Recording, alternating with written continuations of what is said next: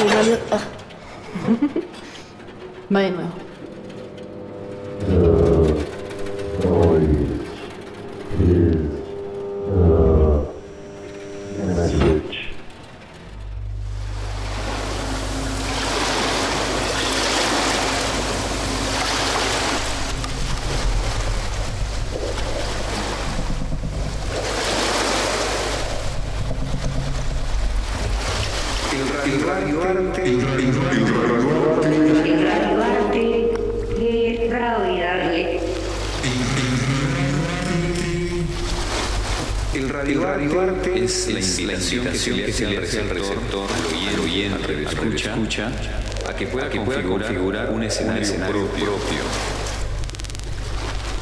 Se apela, mucho al aspecto subjetivo del radialista, de la persona que elabora esta pieza. Debe ser armónico, es decir, tiene que sonar bien. Es un, género totalmente libre en su construcción. Es un género totalmente libre en su construcción. Totalmente libre en su construcción.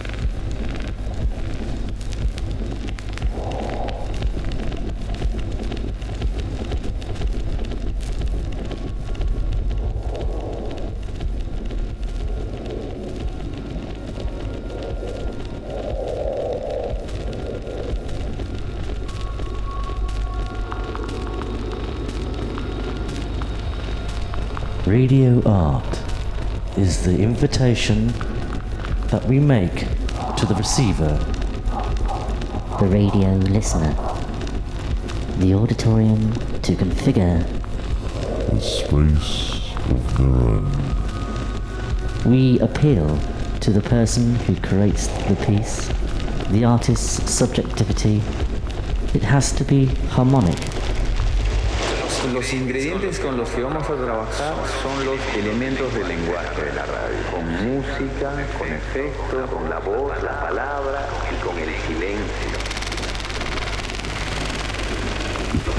It has to sound good. It is a completely free genre when it comes to framework.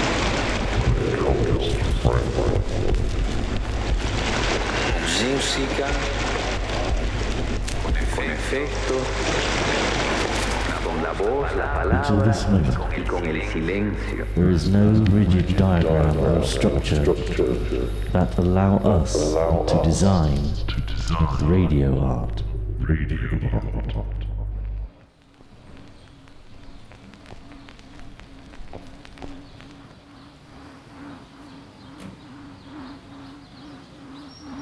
You're listening to The noise, the noise, the masses.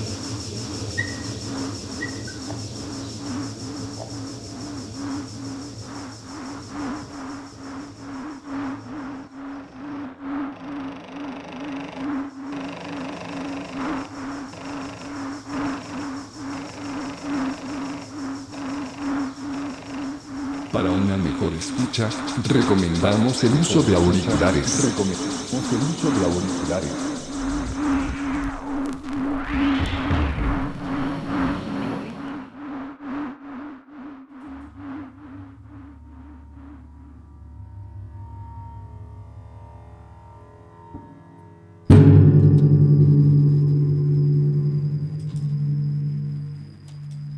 Veternivtagna strome es Pájaro de viento en el árbol y es una composición de 15 minutos realizada con instrumentos virtuales, con una sección de cuerdas, una sección de vientos y otra de percusión. A su vez, también es una obra de 60 minutos porque cada una de estas secciones puede ser escuchada por separado o pueden ser ejecutadas en sincro desde distintos dispositivos.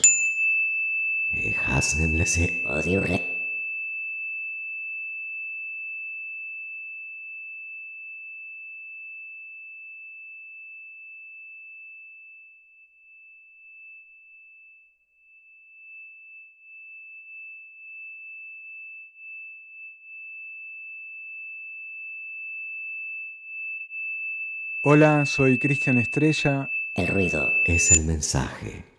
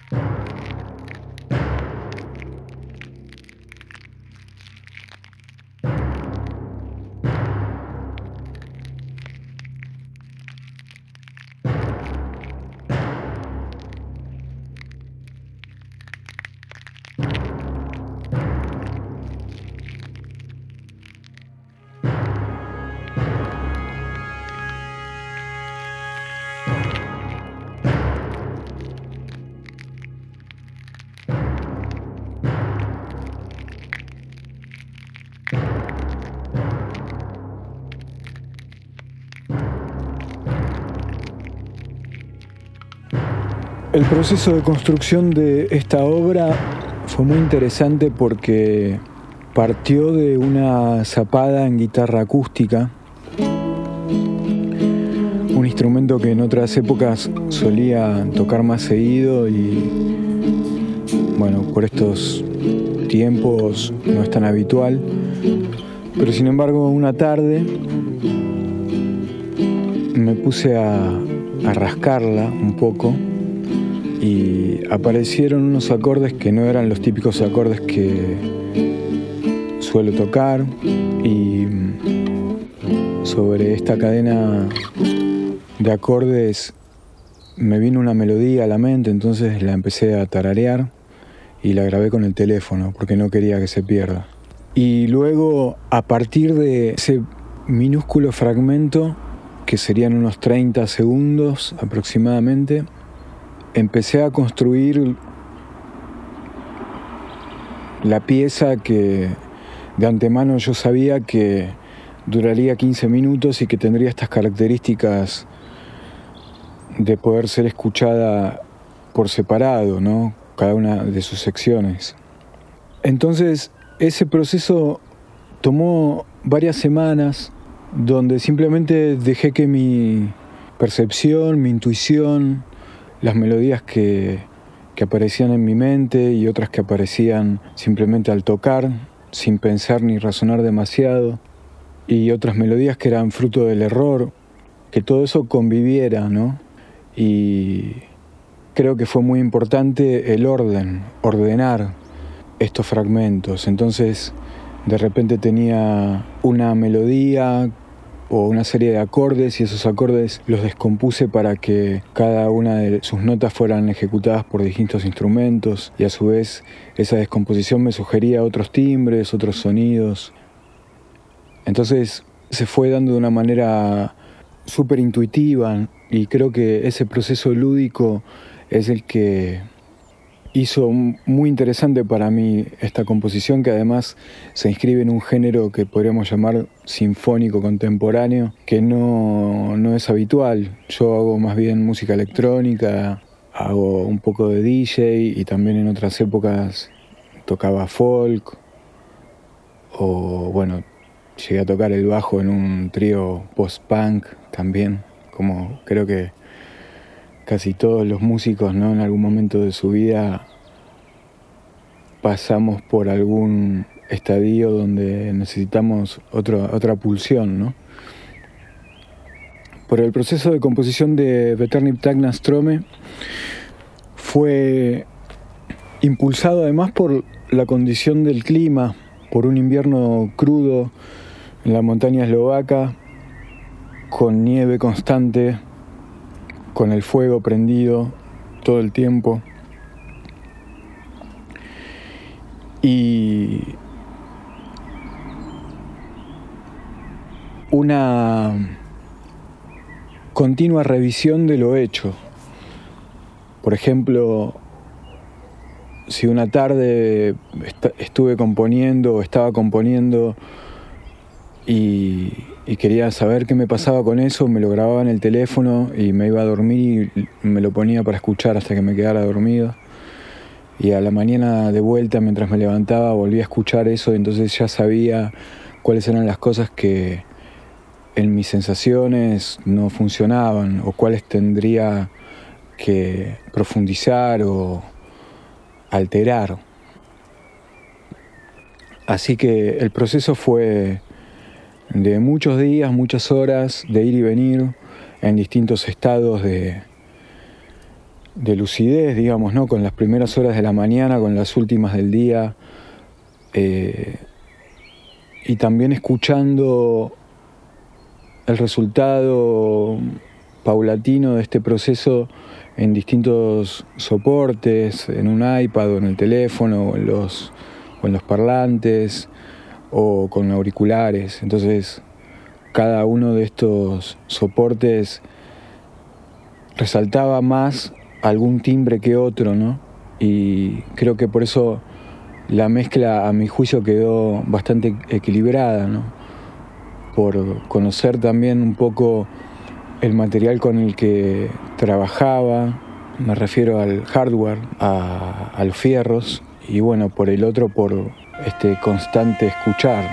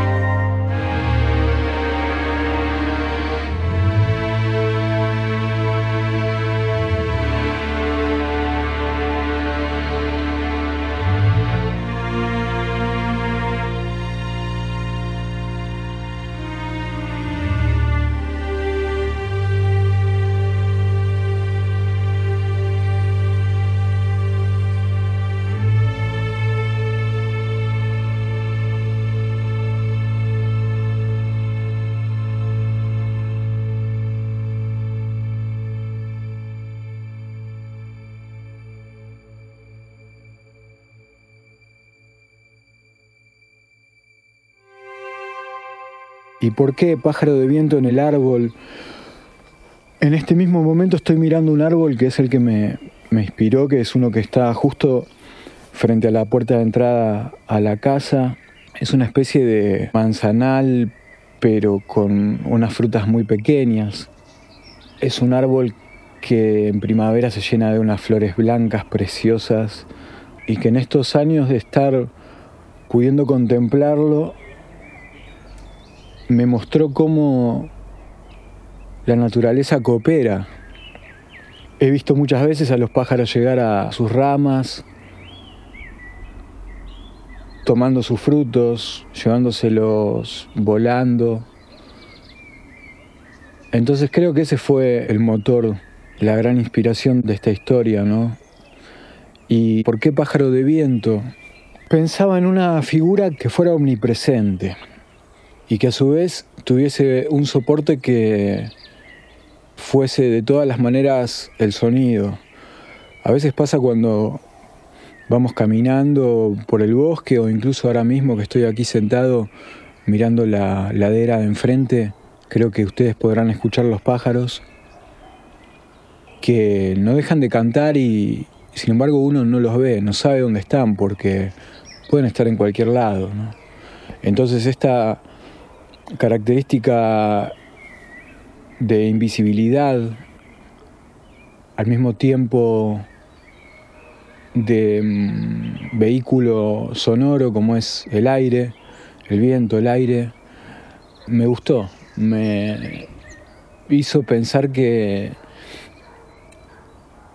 esa especie de alegoría a la presencia divina que, es la naturaleza ¿no? en la vida de todos los seres, era concreta e intangible también. Y también pensaba que este sonido caracterizado por el viento, es el pájaro, es su cuerpo, pero también es, es la música.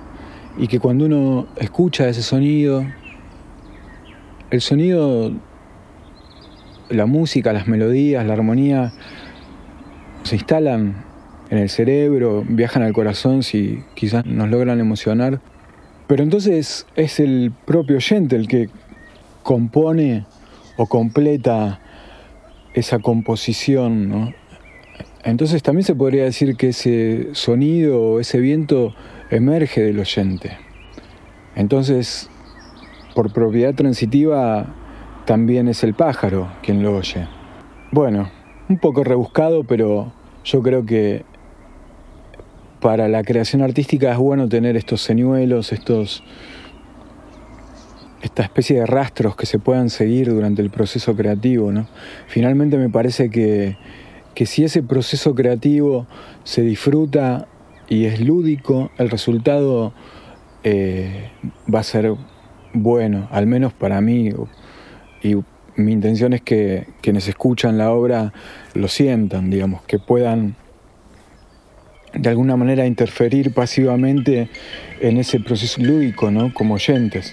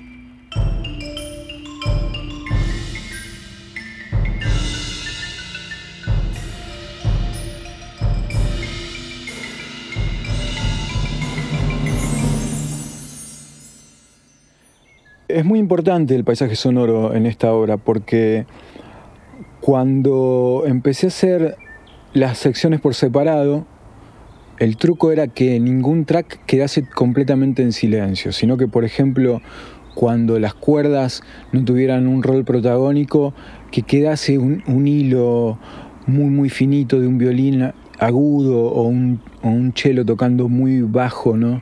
sosteniendo todo. Y lo mismo con, con los vientos, ¿no? Que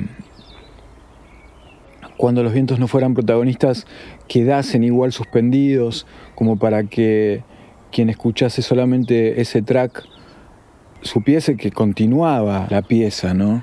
¿Y qué pasa? Con las percusiones era más difícil porque no es una obra percusiva todo el tiempo, hay unas, unas marimbas, hay unos gongs, hay unos troncos.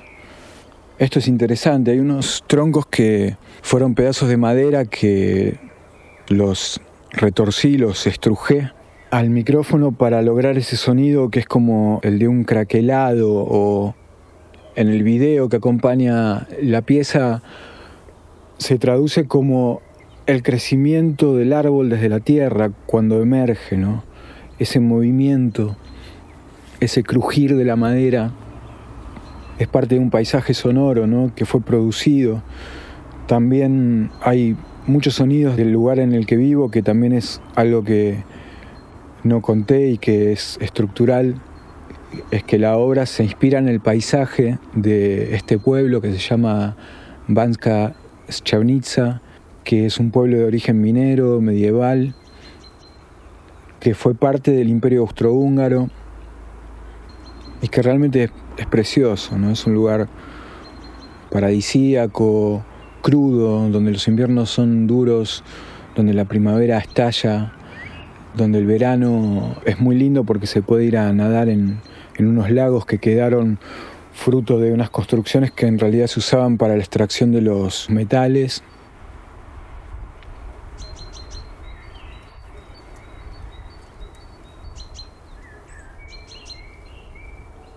Banska Chavnitsa tiene muchos espacios donde es posible capturar el sonido, como puede ser el curso de un pequeño río o de un canal de agua, o las hojas secas que se mueven por acción del viento, o el sonido del viento mismo, ¿no? La lluvia. Hay un momento en el que hay una lluvia que fue captada poniendo este mismo micrófono que tengo ahora debajo de un techo, entonces un techo de chapa. Entonces ese sonido que, es tan característico también es parte de la composición. Así que los paisajes sonoros tienen un, lugar importante en tanto que le proveen a la pista percusiva esa posibilidad de, permanecer no en silencio durante los momentos en los cuales la percusión no es protagonista. Ah, y hay unos silbatos de cerámica que son unos pajaritos a los que se les pone un poquito de agua y cuando soplas hacen el sonido de un pájaro. También esos elementos que me los prestaron los vecinos tienen una función primordial porque es el sonido del pájaro en sí, ¿no? Que paradójicamente no es un sonido de paisaje sonoro, sino que fue generado analógicamente con estos silbatos eh, muy importantes.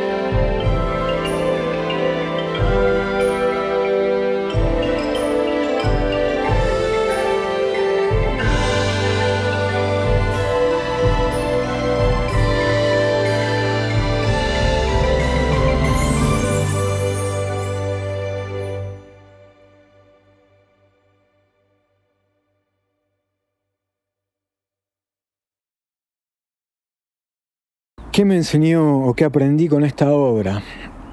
Esta obra fue mm, un refugio para mí, catárquico, donde pude depositar mucha angustia, mucha tristeza,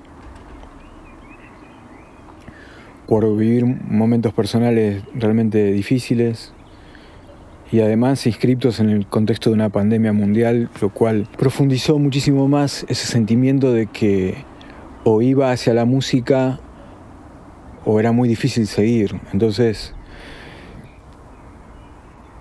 me enseñó a esperarme, me enseñó a, a encontrar maneras de expresar sentimientos complejos, con formas que no había probado nunca, digamos, ¿no?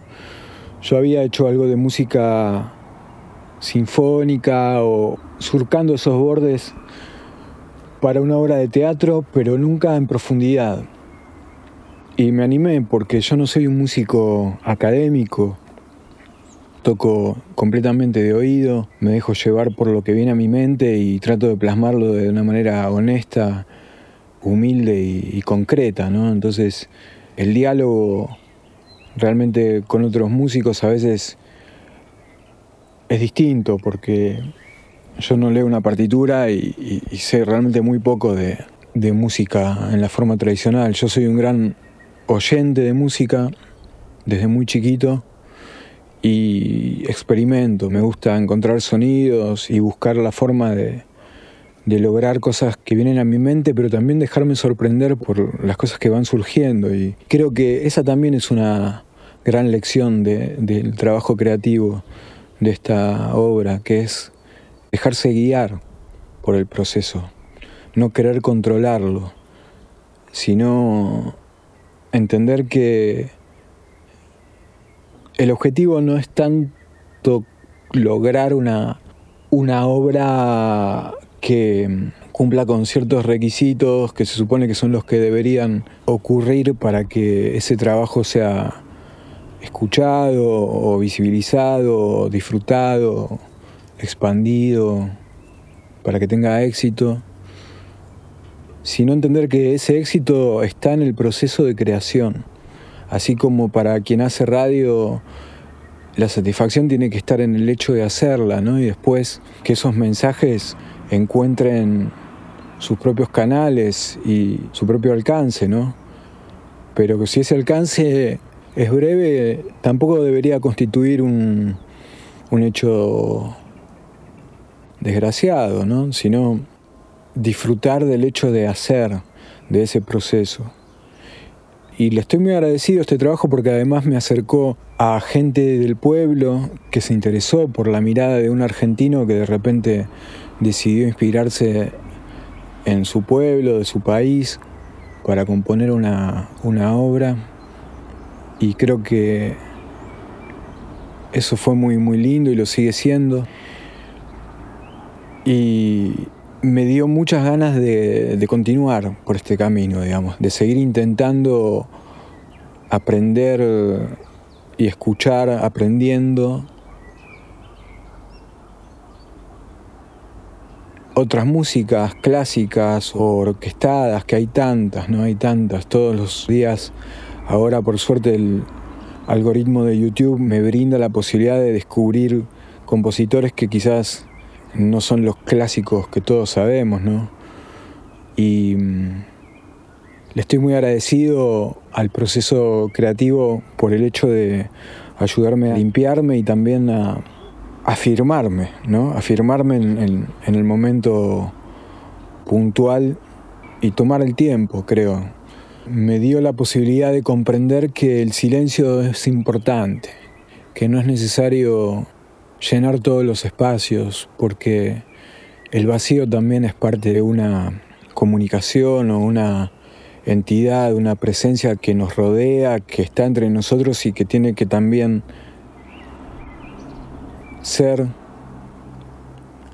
dentro de esos silencios, que finalmente nunca son un silencio definitivo, ¿no? O total.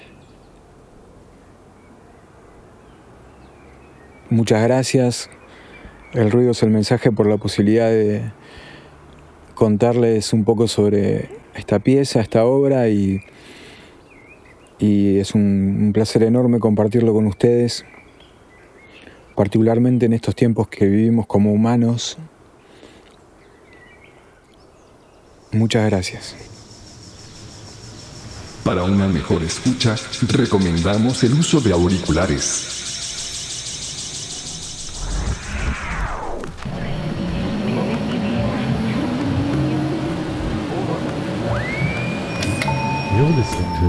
El ruido es el mensaje.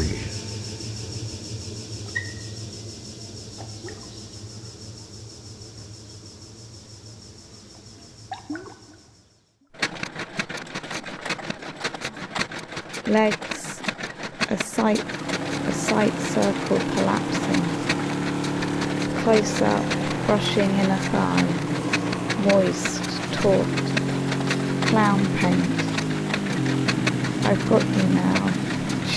table, bed, mat, undone. The room is empty. From the vantage point out the window I thought, parachute guerrilla tactic. Limp and graceless, I caress my mother's chair, her sitting place, wall hovering it like belly fluff. Unstable the horse, fresh mint jelly. Grace was her name, all she had, I have none of.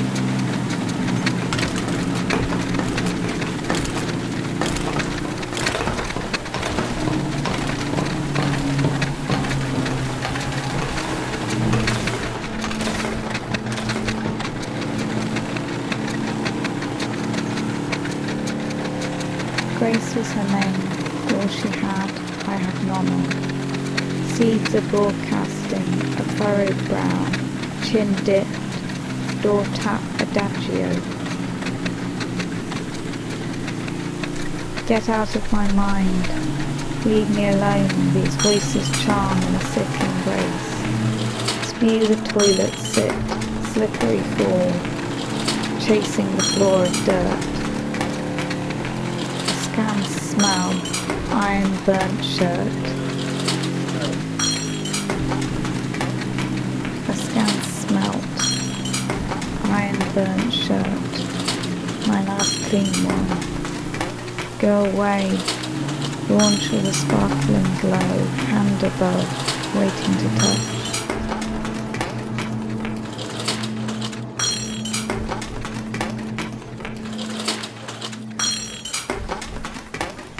In the steep of night, lamentation and pathos gather in isolation.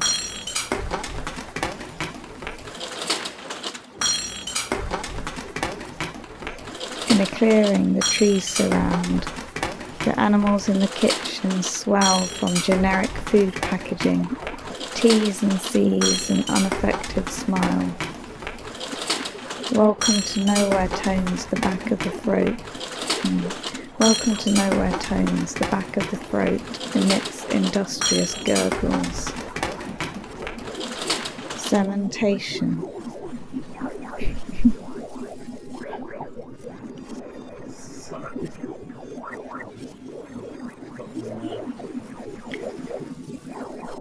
Cementation hangs on the air, akin to the known, unknown, moving so close, never quite touching.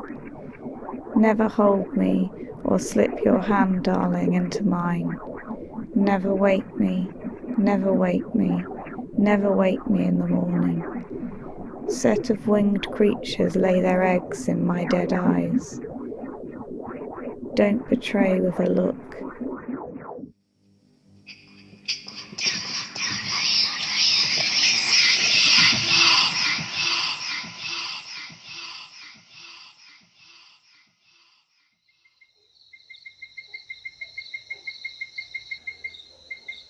Vamos por más, dice la rana, escúchame, ¿eh? Esto recién empieza.